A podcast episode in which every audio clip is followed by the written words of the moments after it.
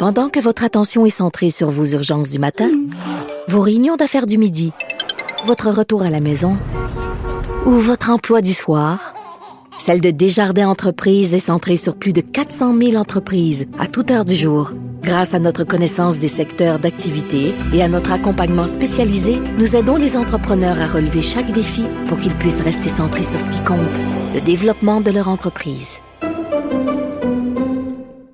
Vous vous demandez si les plantes ressentent de la douleur? Ou encore, comment est-ce que les daltoniens voient le monde? Le balado en cinq minutes est pour vous. Explorez la science, l'actualité et l'histoire en un temps record. La Feu, en collaboration avec le gouvernement du Québec, est fière de propulser la série Balado en cinq minutes. Ne laissez pas les questions sans réponse plus longtemps. En cinq minutes, disponible sur l'application et le site cubradio.ca. Maître vulgarisateur, il explique et communique l'inexplicable. Mario Dumont. Alors avec nous, le chef du Parti conservateur du Québec qui tenait ce matin un point de presse devant l'Assemblée nationale. Éric Duhem, bonjour. Bonjour. On va revenir dans un instant sur pourquoi vous le teniez dehors plutôt qu'en dedans, mais commençons par le fond du le fond de, la, conférence de presse. Vous euh, craignez que demain François Legault crée un Conseil des ministres trop gros? Ben, je, pense, j'ai peur. La rumeur dit que ça pourrait même être 28 ou même 30 ministres. Euh, je trouve que c'est le très mauvais signal envoyé. On s'entend que c'est un geste symbolique. C'est pas avec ça qu'on va sauver des milliards de dollars et qu'on va résorber le problème du déficit mais il y a quand même un, signal fort à envoyer. On voit qu'il y a une récession qui pointe à l'horizon. À peu près tous les indicateurs sont euh, pointent dans cette direction-là. On voit qu'il y a une inflation qui est en train euh, d'appauvrir la classe moyenne au Québec. On voit que les taux d'intérêt n'arrêtent pas de monter. Il y a un Québécois sur cinq qui se demande s'il va être capable de renouveler son hypothèque euh, prochainement. Donc, tout ça fait que le gouvernement doit réduire sa taille, doit se serrer la ceinture plutôt que les Québécois qui serrent la ceinture. Il faut donner de l'oxygène aux contribuables et aux travailleurs. Et euh, c'est pas en envoyant le signal qu'on veut nommer plus de monde, plus d'amis, puis distribuer des limousines à plus de caquistes qu'on va envoyer le bon signal à toute la fonction publique, à l'ensemble des Québécois. Je pense que l'heure est à la à l'austérité, l'heure est aux restrictions budgétaires. Et j'espère que M. Legault va entendre ce message-là et qu'il va pas se lancer dans un méga conseil des ministres. Ouais. Vous, suggérez même qu'on devrait le réduire? Oui. Mais, mais vous blaguez, vous pensez pas vraiment qu'il va faire ça, là? Ben, je pense que s'il voulait envoyer un signal clair, euh, ça serait la chose à faire. S'il veut dire, regardez, je comprends les Québécois, je sais que économiquement, les temps vont être très difficiles au cours des prochains mois, des prochaines années, puis je veux donner l'exemple. Moi, je trouve que ça serait très gagnant pour lui. Là. Et de toute façon, il a déjà commencé à dire que M. Fitzgibbon aurait un super ministère. Il a l'air d'avoir fusionné plusieurs ministères pour tout donner ça à Pierre Fitzgibbon. Fait que déjà, le, Conseil des ministres est déjà, un peu restreint. Puis après ça, il y a quatre ministres délégués qui pourraient facilement euh, éliminer. Donc, il n'y a pas, euh, je veux dire, ce serait pas, pas si compliqué que ça, s'il veut bien faire. Ouais.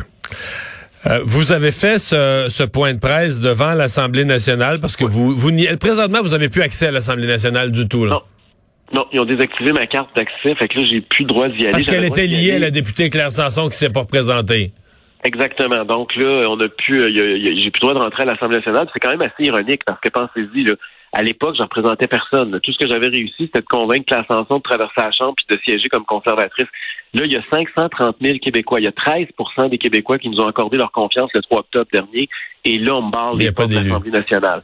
Il y a quelque chose là-dedans qui est assez antidémocratique. C'est la première fois dans l'histoire du Québec qu'un parti a une distorsion démocratique aussi grande. C'est la première fois qu'un parti obtient autant de votes et doit refuser l'accès à l'Assemblée nationale. Jean-Marc Léger nous disait le soir des élections, c'est que dans son esprit, le deuxième plus gros exemple, c'était le RIN de 1966, qui avait eu, c'est à peu près la moitié du vote que vous avez eu, le 6 points quelque chose pour cent, et qui avait pas eu de représentation à cette à cette époque-là. Donc c'est, juste ça pour dire que c'est de loin, loin, loin le plus gros euh, le plus gros écart. Les euh, Québec solidaire, quand ils ont fait leur entrée à l'Assemblée nationale, euh, c'était avec moins de 4% des votes au niveau national. Euh, L'Action démocratique, la défunte ADQ, c'était avec 6,5% Non, parce qu'il faut gagner dans un comté, là. C'est ça. juste là-dessus, juste là-dessus, avez-vous été déçu qu'il n'y ait pas de recomptage dans, dans Beauce-Nord? Ben c'est oui, mais oui, mais en même temps, 202 votes, c'était un peu beaucoup. Là. si ça avait été 25-30 votes ou même 5-6 votes, là, on a déjà vu ça que ça revient de bord. mais 200 quelques votes, c'était 202. Donc, vous comprenez la décision de, la juge? Ben oui, je l'accepte parce qu'il y avait... Puis l'autre truc, puis elle a, elle a raison dans son jugement là-dessus, c'est qu'il y a moins de votes rejetés, de bulletins de vote rejetés en moyenne dans Beauce-Nord qu'il y en avait dans l'ensemble du Québec en moyenne dans les autres circonscriptions. Fait c'était pas, il n'y avait pas nécessairement une grosse anomalie, mais bon, on a tout tenté. Fallait, nous, euh, tellement, l'enjeu était tellement important qu'on est allé jusqu'au bout de notre démarche. Qu'est-ce que vous demandez exactement là? Vous dites un, bureau. Qu'est-ce que vous demandez exactement? Puis l'avez-vous ben, En fait, ma question est double. L'avez-vous formulé par écrit officiellement à qui Au chef de tous les partis? D'abord, ce qu'on a, ce qu'on a demandé concrètement, c'est la première chose, c'était que je puisse faire une conférence de presse à l'intérieur de l'Assemblée nationale. Et euh, comme je faisais, comme j'ai toujours fait depuis que j'ai été élu chef du parti, il y a un an et demi, euh, j'ai euh, j'ai appelé chacun des chefs des quatre partis qui sont représentés à l'Assemblée nationale. Je leur ai tous parlé. il y en a qui étaient d'accord, il y en a qui disaient qu'ils voulaient parler de l'ensemble de la négociation, qui voulaient pas à la pièce m'accorder quelque chose. J'ai pas senti un nom ferme de personne. Mais vous savez comme moi, puis je pense que vous avez déjà joué dans ce jeu-là, tout le monde s'envoie la balle, puis personne va avoir le bon aidant, puis passer pour le méchant qui, qui, qui empêche. dit non, ouais, c'est ça. Donc euh, là, il y en a qui nous disaient, il y en a, je vous dirais que il y en a d'autres qui voulaient consulter leur caucus, donc on va voir ce qui va se passer. Les négociations, de toute façon, sont pas. Mais, mais les négociations, parce que là, il y a des négociations entre les quatre autres partis qui auront probablement lieu, ceux qui ont des représentants à l'Assemblée. Pensez-vous pouvoir être à cette table-là, puis d'inclure vos demandes dans cette négociation globale, ou vous allez être un, un petit apport qu'on va traiter dans le vestibule, là? J'ai aucune espèce d'idée.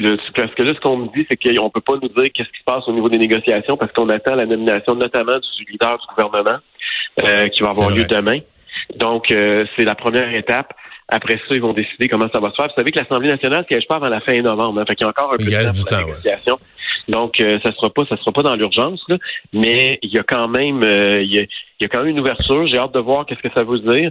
Euh, puis il n'y a pas de, les autres partis d'opposition évidemment sont plus sensibles à nos demandes. On va voir ce que le gouvernement a à dire parce que c'est pas, je veux dire, je comprends qu'ils sont pas obligés. C'est vrai qu'on connaissait les règles avant que l'élection arrive, mais je veux dire, la règle aussi, c'est 12 députés puis 20 puis là, il y a deux partis qui l'ont pas. Il y avait deux partis dans le dernier Parlement, puis on a quand même fait euh, abstraction de la règle parce qu'on trouvait que c'était absurde sur le plan démocratique. Je pense que ce qui arrive au Parti conservateur est encore plus absurde et c'est pour ça que je demande justement que je puisse pénétrer à l'intérieur des murs de l'Assemblée. Après, l'autre demande, c'est ça, c'est d'avoir un bureau à l'Assemblée, parce que si je veux faire mes points de presse, ou si je veux recevoir les médias, ou si on veut faire des quand, quand il y a des groupes qui viennent nous visiter, qu'on puisse euh, au moins minimalement se réunir. Donc en gros, un bureau puis l'accès aux deux salles de presse, celle où on est assis puis celle où on est debout. Vous avez tout compris. Donc, c'est ça, euh, ça, notre mais, demande. Mais lorsque vous, au Salon Bleu, là, ça, vous n'aurez pas la possibilité de parler jamais, vous n'êtes pas élu. Donc, ça veut dire que c'est, c'est votre présence à l'Assemblée, euh, son utilité, relève entièrement des médias. C'est, un point qui m'intéressait parce que je pensais à vos supporters qui nous écrivaient, qui nous insultaient, qui nous menaçaient, qui nous menaçaient sur les réseaux sociaux. C'est comme si euh, ils sont de nouveau convertis à l'utilité des médias. Ça me réjouit. Écoutez, M. Dumont, je savais que j'ai jamais embarqué là-dedans. Puis euh, je sais qu'il y a d'autres politiciens qui le font. Moi, j'ai pas j'ai pas joué ce jeu-là. Moi, j'ai joué le jeu démocratique. Euh, j'ai choisi de revenir en politique justement parce qu'il y avait des gens qui n'étaient pas représentés, puis il avait un gros déficit démocratique à l'Assemblée nationale. Puis c'est peut-être ça la plus grosse défaite du Parti conservateur puis des gens qui ont qui ont voté pour nous, c'est qu'on est allé là pour justement raccrocher des gens à la démocratie, redonner confiance aux institutions et là, on se ramasse avec une distorsion démocratique qui est encore pire que celle qui existait au moment euh, du, dernier Parlement. Donc, c'est ça qui est grave. Moi, ce qui m'inquiète, la pire défaite le soir des élections, pour moi, c'est même pas le vote du Parti conservateur du Québec, c'est le fait que le taux de participation a encore descendu. Moi, j'étais convaincu que l'arrivée du Parti conservateur du Québec allait faire augmenter la participation, parce que je me disais, on parle à des gens qui normalement ne votent pas dans plusieurs cas, puis j'avais confiance qu'on puisse monter le taux de participation à 70-75% Malheureusement, il a encore descendu et j'ai peur que si le Parti conservateur, si on envoie le message, si M. Legault dit que 530 000 électeurs 530 000 bulletins de vote, ça vaut rien. Il envoie le message aux gens de ne pas aller voter la prochaine fois. C'est ça qui m'inquiète fondamentalement dans la décision que va prendre M. Legault. Hmm. Quand il va y avoir une, élection partielle, est-ce qu'on peut déjà présumer que le Parti conservateur va mettre le paquet? Vous allez me dire, c'est sûr que si c'est sur le plateau Mont-Royal, c'est moins bon un peu, là, mais... pense que vous avez tout vous avez compris. Là, c'est sûr que c'est dans la région de Québec qu'on me faire plaisir. On va, on va voir où, où ça peut arriver parce que bon, il y a quatre ans, c'est long. Là, Il peut arriver toutes sortes de choses. Il n'y a jamais de mandat sans élection complémentaire. Il y a toujours des élections partielles quelque part qui ont lieu pour toutes sortes de raisons. Et euh, c'est sûr que ça va faire partie des plans pour moi pour euh, intégrer les murs de l'Assemblée nationale. Mais d'autres euh, raisons supplémentaires pour nous d'être présents aux négociations. Parce que si ça arrive, qu'est-ce qu'on va faire? Est-ce qu'ils vont me considérer comme un député indépendant ou ils vont considérer que je suis un député comme les trois autres partis qui ont quand même obtenu un vote sur sept aux dernières élections? Donc, c'est pour ça qu'il faut que le parti soit là. Puis l'autre truc, c'est, je l'ai dit publiquement, là, euh, moi, c'est sûr que je vais continuer à faire du maraudage, puis je vais continuer à tenter de convaincre un député de la CAQ de traverser comme j'avais réussi à, convaincre Claire Sanson. Et, et s'il y en a un qui traverse, qu'est-ce qui arrive? Il euh, faut, faut qu'on le sache dès maintenant. Là, ça sera pas discrétionnaire en fonction de c'est qui qui traverse. Euh, je pense que ça aussi, c'est important de, de souligner ça. C'est des choses qui arrivent. C'est déjà arrivé il y a pas il y a un an et demi, puis ça peut encore arriver, puis je vais travailler fort pour que ça se reproduise. Le débat très important qu'il y a eu depuis le depuis l'élection sur euh, le, le fait de prêter serment ou pas euh, au roi d'Angleterre, là, euh, vous en pensez quoi de ça? Ben d'abord, je pense pas que c'est le débat le plus important au Québec. Là. Je, je, regarde ce qui se passe avec nos urgences qui débordent. Je regarde la crise économique qui va nous frapper de plein fouet dans les prochaines semaines. Je pense que c'est ça qui préoccupe d'abord et avant tout les, les Québécois. Cela étant dit, c'est quand même une demande qui est légitime. Euh, moi, personnellement, je suis pas un monarchiste quelqu'un qui croit à la liberté de choix.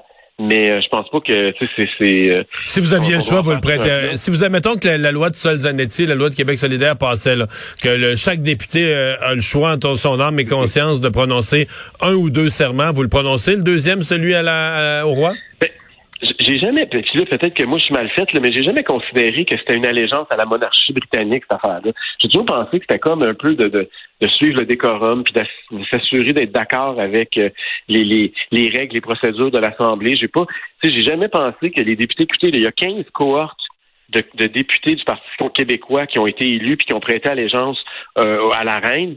Il y en a. Donc, Jacques Parizeau qui a fait un référendum sur l'indépendance l'année d'après, là.